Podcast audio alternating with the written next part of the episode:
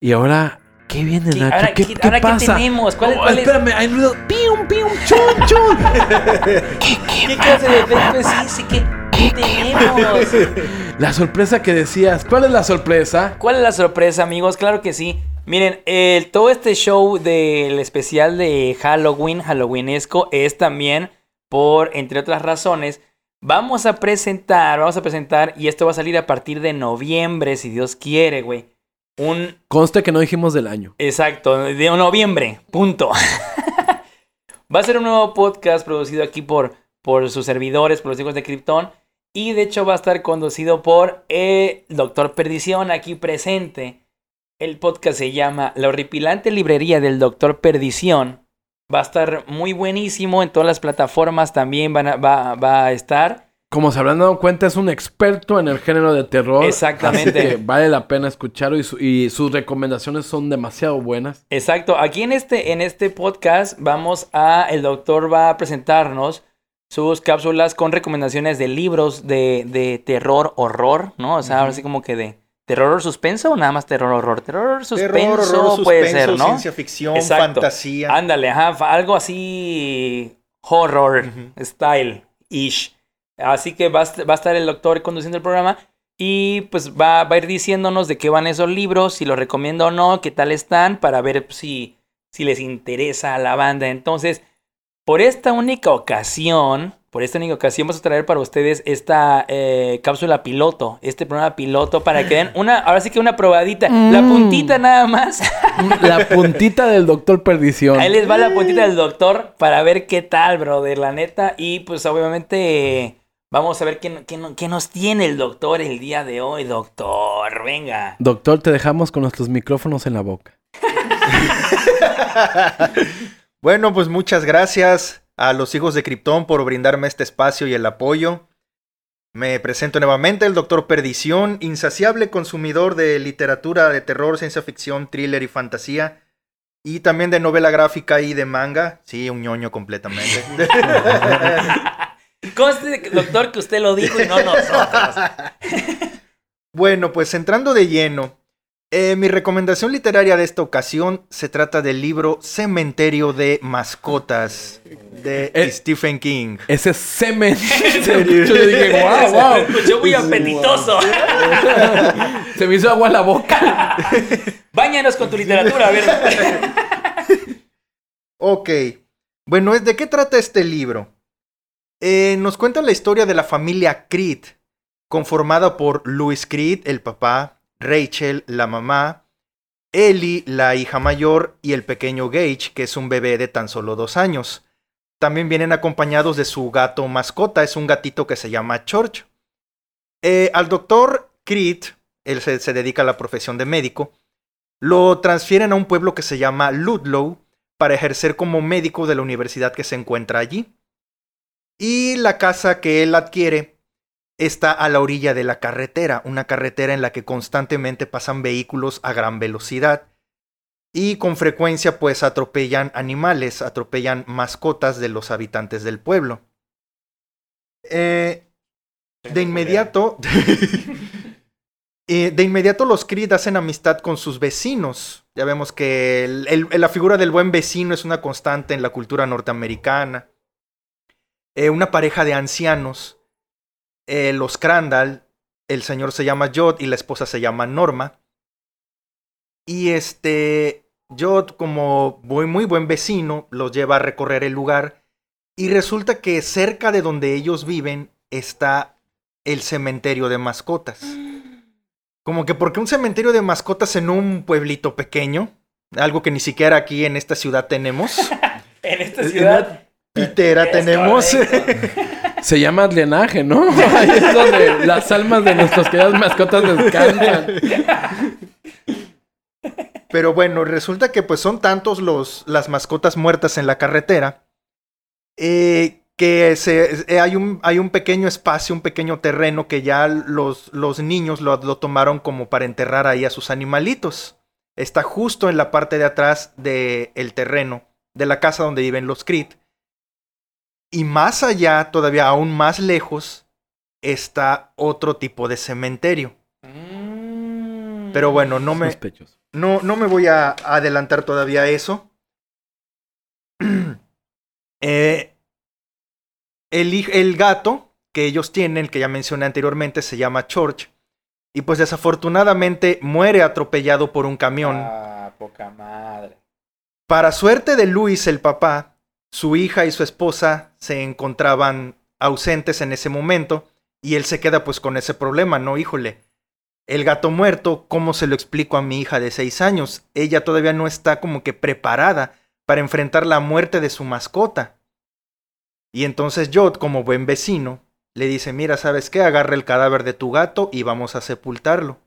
Pero no en el cementerio de mascotas, vamos a ir a otro lugar y lo lleva a un viejo cementerio indio. Mm, en las amapolas. ya,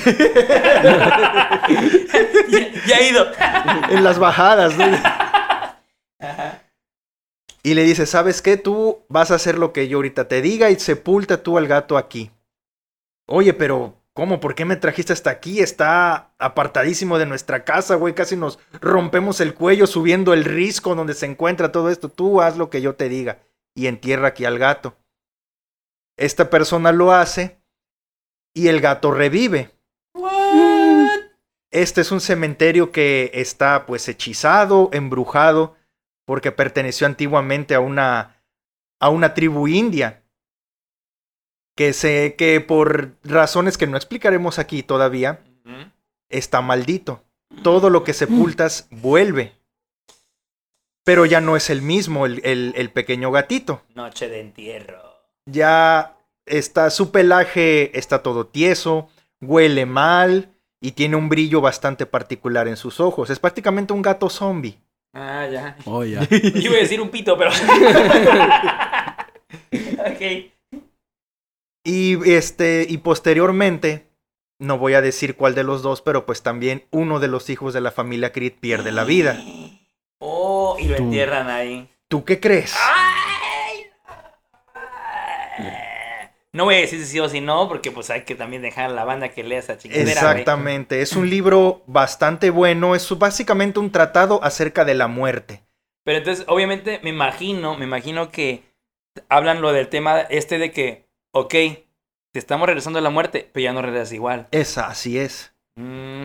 Ya hay Y es como sobrenatural, ¿no? Como como subgénero, como terror sobrenatural. terror sobrenatural y de zombies. A ver. entra dentro de la categoría de zombies. Como les decía, un, un tratado acerca de la muerte. Y si lees el libro, incluso sobre todos esos rituales que nosotros como seres humanos hemos instaurado para honrar a nuestros difuntos. Y que muchas veces, incluso si los analizas un poco, como que pueden rayar en lo absurdo, ¿no?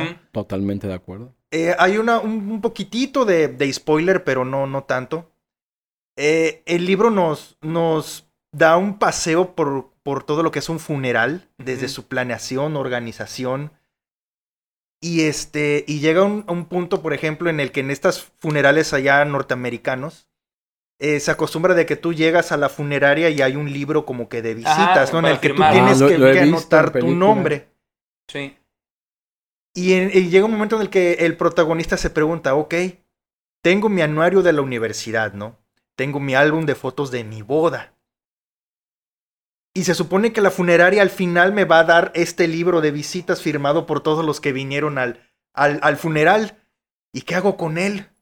¿Para qué lo quiero? ¿Cómo lo, cómo lo titulo? ¿No? Si, mi, si mi álbum de bodas dice mi boda o nuestra boda, ¿a este qué le pongo? ¿El día que enterré a mi familiar?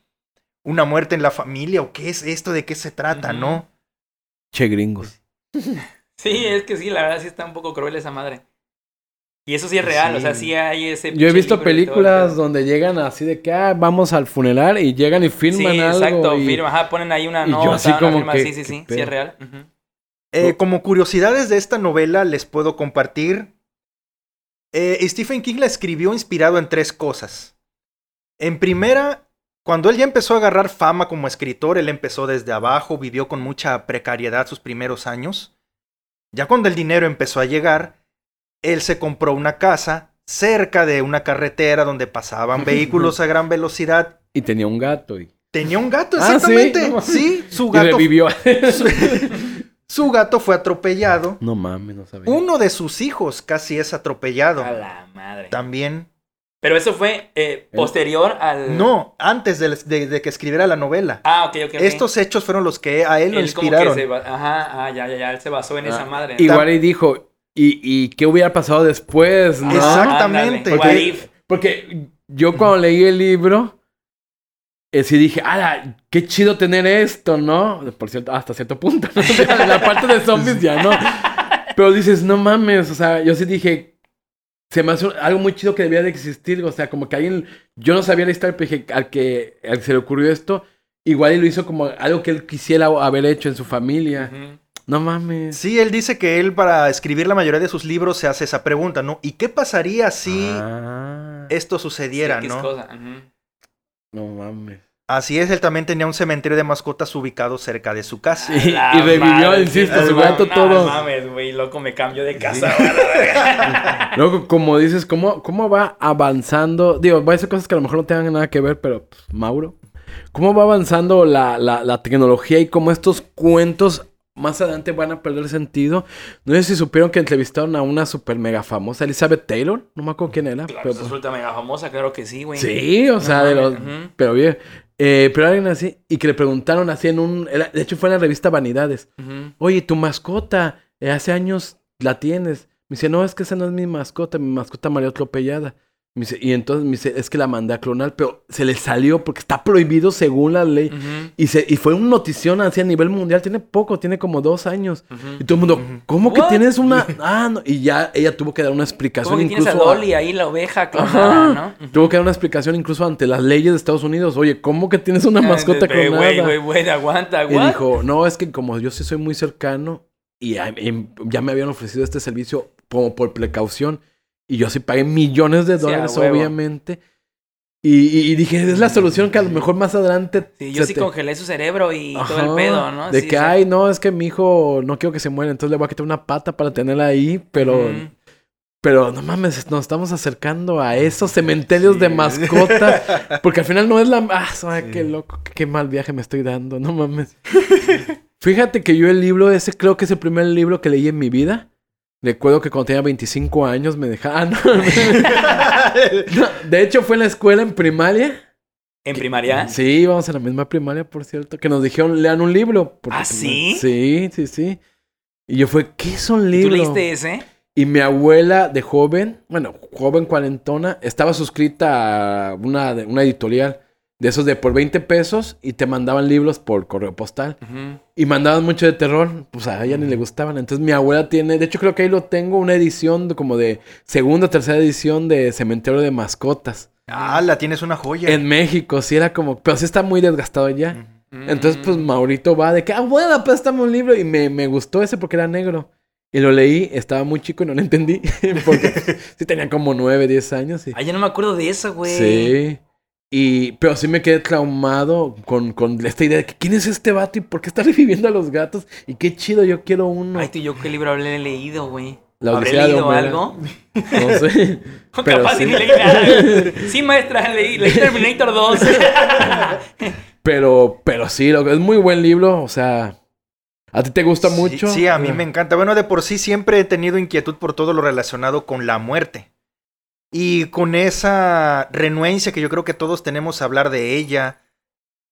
Tan solo hablar de ella, ya no vamos a decir enfren- a enfrentarla, tan solo a imaginarla, ¿no? Exacto. Hay gente que, hay, que se contrata un plan de previsión social, ¿no? Sí, Para, sí, sí. para, sus fun- para su- tener su funeral, ¿no? Y hay gente que no quiere ni hablar de eso. sí. Y es lo único seguro, desgraciadamente, que tenemos en Es esta correcto, vida, ¿no? doctor. Y sí, siempre he tenido inquietud por, por ese tema, ¿no? Y, y yo creo que aunque todas las personas me, han- me he topado con veces dicen, no, yo no le temo a la muerte. Todos le tememos sí, a la alguna, muerte. sin duda alguna, claro que sí. O sea, tal vez no un temor así como que voy a hacer esto para cuidarme y no morir la chingada, pero llegado al punto todas nos da culo, claro. Hasta ahorita que hace poco acabo de ver Dead Note con Nacho, ¿cuál es la última regla de la libreta? La última. Todos los Sí, humanos, huevo. sin excepción, eventualmente morirán. Exacto, véanla. Así es. ¿Qué otros datos Sí. nos tienes, doctor? De... Ah, y también está inspirado en un cuento muy viejo. Este es considerado también ya un clásico de la literatura de terror. Lo pueden encontrar en básicamente cualquier antología de cuentos de terror clásicos. Así se llama, no se vayan a reír, La pata del mono. Mm.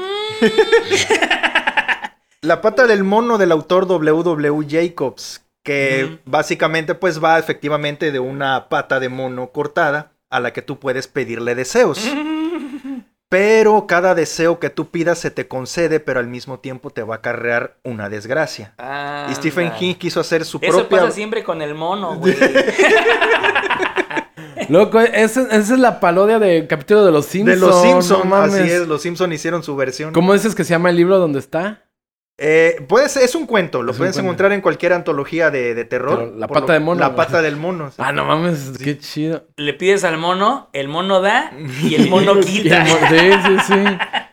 Entonces Stephen King, su deseo era tener un cementerio. Él hubiera revivir gente. Yo creo.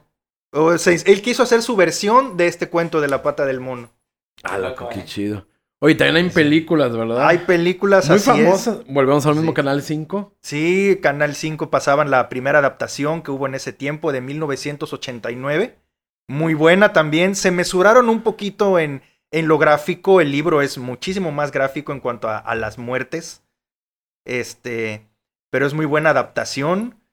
Eh, la banda sonora corrió a cargo del grupo de Ramones. Ah, no mames, mira, qué, chido. Sí, los Qué Ramones, los Ramones, el grupo favorito de rock de Stephen King, escribieron una canción Ah, mira ese específica, grupo de rock Mira, Sí. no sabía. No específica para, para esa película. Saludos a Das Ramones. es, el, es el líder, ¿no? Ah, la- O- Oye, yo. Digo yo, tuvo, tuvo. Ok. No mames. Y tuvo una secuela no oficial, Cementerio de Mascotas 2. Eso me acuerdo que un tiempo yo veía que lo anunciaban también, creo que en Canal 5. Ajá. Pero nunca la vi esa que. O sea, no oficial en el sentido de que no hay un segundo libro. No es canon. Exactamente, no es canon, no hay un segundo libro. Básicamente tomaron la idea del cementerio que revive personas para crear una horda de zombies. ¿Y está chida? A mí no me gusta. Ya. Porque realmente como que pervirtieron mucho la, la, la idea del, del cementerio. Es- trata también básicamente de lo mismo, pero en este caso es con un perro. Es un muchachito Ajá. Sí, sí, sí. que tiene a su padrastro que le gusta la crianza de conejos. Y el niño tiene un, un perrito, un lobo siberiano. Muy bonito perro. Pero que le gusta andar ahí a, este, asolando a los conejitos, ¿no? Queriéndoselos comer. Y el padrastro siempre le decía, controla tu perro, controla tu perro. No quiero que se acerque a mis conejos. Un perrito muy inquieto. Hasta que una vez el padrastro se fastidia y Sí. le mete un disparo al perrito. Le mató al perro. Y le quebró el perrito al sobrino. Y pues el niño obviamente va y entierra a su perro en el cementerio y resucita. Tiene a su amiguito, un vecino que pierde a su mamá también en un accidente. Y pues obvio, ¿no? El niño desentierra a su mamá que se conservó bastante bien, sepultada después de, de varias semanas. Y va y entierra a su mamá también. Fíjate, creo que sí la vi, pero no me acuerdo. Pero sí, el sí. perrito se llama Tite. Y a ti te lo enterraron mañana. Luego, y fíjate, yo, la película es también muy buena. O sea, yo recuerdo que sí marcó mucho época. Sí, sí, es muy recordada también. Sí. Aparece este muchacho que sale en Terminator 2 del hijo de Sarah Connor. Ah, John No. Connor aparece. Sí, no, no, no recuerdo el nombre del actor. Sí, nadie lo recuerda. Sí, es John Connor, exacto. Y tuvo también su respectivo remake en 2019. No la vean. También. Está caca. a mí no me gustó. Aplastada Sí, de vaca. de hecho, sí. Loco, fíjate que yo sí la vi y fui al cine al verla y no me acuerdo de ella. ¿Cuál, la de 2019? Sí. tanto, tanto así pasó desapercibida que Sí, ni siquiera la, o sea, la archivaste la- en tu la- memoria. La olvidaste por completo. Fue que los niños, pero. a- a- a- era ma- como que en la, en la original, la película, lo digo porque el libro no me acuerdo. Gracias por esa clase maestra, me cambió la vida. Güey, pero, no me acuerdo de qué le dije. pero la original, como que llegaban al, al cementerio y ya, ¿no? Eh, La remake, como que era un pedo llegar al cementerio, ¿verdad? Ajá. Era más pedo, como que se centraban mucho en cómo llegar y por eso no cualquiera podía llegar. Y había unos niños que jugaban ahí. Pero decías, ¿qué pedo? Yo quiero ver, dirías tú, quiero ver a los zombies, quiero, pero como que era- fue mucho pedo para llegar al cementerio, la parte de... Sí, yo me acuerdo que sí dije, ah, la verga, no, no está chida y no está dando miedo, no está dando terror. Está Fracaso. culera. Sí, sí, sentidos. sí. Sí, no, no, yo no la recomiendo el remake de 2019, pero bueno. Pues ahí si quieren tener su propia experiencia, adelante, pueden verla. Pues sí. Perfecto. Así es, mi estimado doctor. ¿Qué más? Y bueno, pues únicamente Stephen King admite que es la novela que más lo ha asustado. De hecho, él, es- él la escribió originalmente en 1979, Ujú. pero al leer él mismo su manuscrito dijo, No. No, ni. Mis lectores incluso me van a sentenciar o no les va a gustar esto que estoy escribiendo. Estoy tocando un tema demasiado sensible. Lo voy a guardar. Estuvo cuatro años guardado el manuscrito. Hasta que Ya en mil... terminado. Ya terminado, sí. Hasta que en 1983 eh, también hay para poder solventar unas deudas que tenía, probablemente de drogas y alcohol. ¿Por qué no? Dijo, de una vez. Sí, su órale, lo saco, que se publique. Y pues ha sido uno de sus más grandes éxitos. Se Sí. puede encontrar fácilmente este libro en, en cualquier librería. Sí, sí, ¿no? Muy, muy recomendado. Si tienen hijos, a lo mejor pues sea un poquito más sensible el, el tema. Pero este, bastante, bastante bueno. En el horrorómetro le doy un 10 de 10. 10 de 10. 10 de plano. 10, Sí, empezamos con todo. Cabrón, pues sí empezamos con todo. Pues habrá que, habrá que leerlo, a ver qué tal, güey. Muy bien, doctor. Sí, Sí, es güey. uno de los dos libros que me han provocado pesadillas, sinceramente. De el, plano. el otro fue el del exorcista. A la Ay, madre. ya luego nos comentarás de Sí, él. sí. Pues muchas gracias, doctor. Muy bien. ¿Dónde te pueden seguir, doctor? En Instagram, doctor.perdición. Ah, su madre, que acá Ahí pro. publico de vez en cuando reseñas, fotos, comentarios. Si me acuerdo y no me da flojera, ¿verdad? Pero Claro, sí, sí, sí tengo actividad ahí. Hay que alimentarlo. ¿Cómo quieres cerrar? Sí. ¿Cómo vamos a cerrar tu cápsula, doctor? Pues no lo olviden, dejen que el terror forme parte de sus vidas. Ay, cabrón, ahí está. Vamos a estar entonces eh, siguiendo al doctor Perdición en, en, en su nuevo podcast, La horripilante librería del doctor Perdición.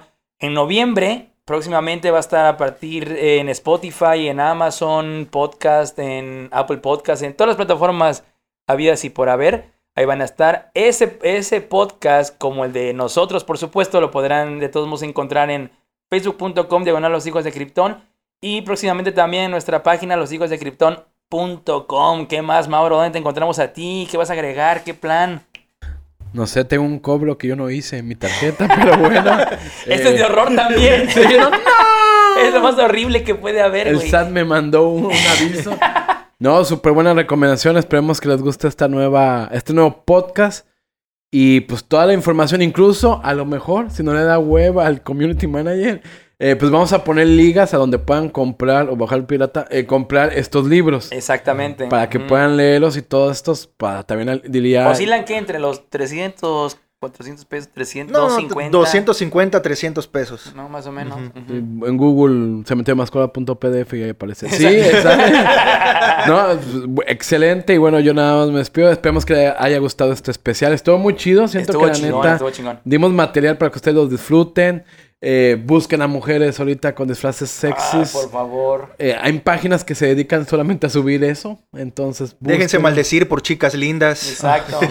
No importa que un ser sobrenatural los persiga. No, no, no. Exacto, güey. Ah, qué buena película, en serio, qué buena película. Véanla. Y bueno, yo ya Sí. me despido. Un beso, un abrazo. Facebook Los Hijos de Krypton. Cuídense. Adiós. Gracias, muchas Gracias. gracias. Gracias, doctor. Gracias a Arroba Ignacio de. Madruga en Twitter. Nos vemos. Bye.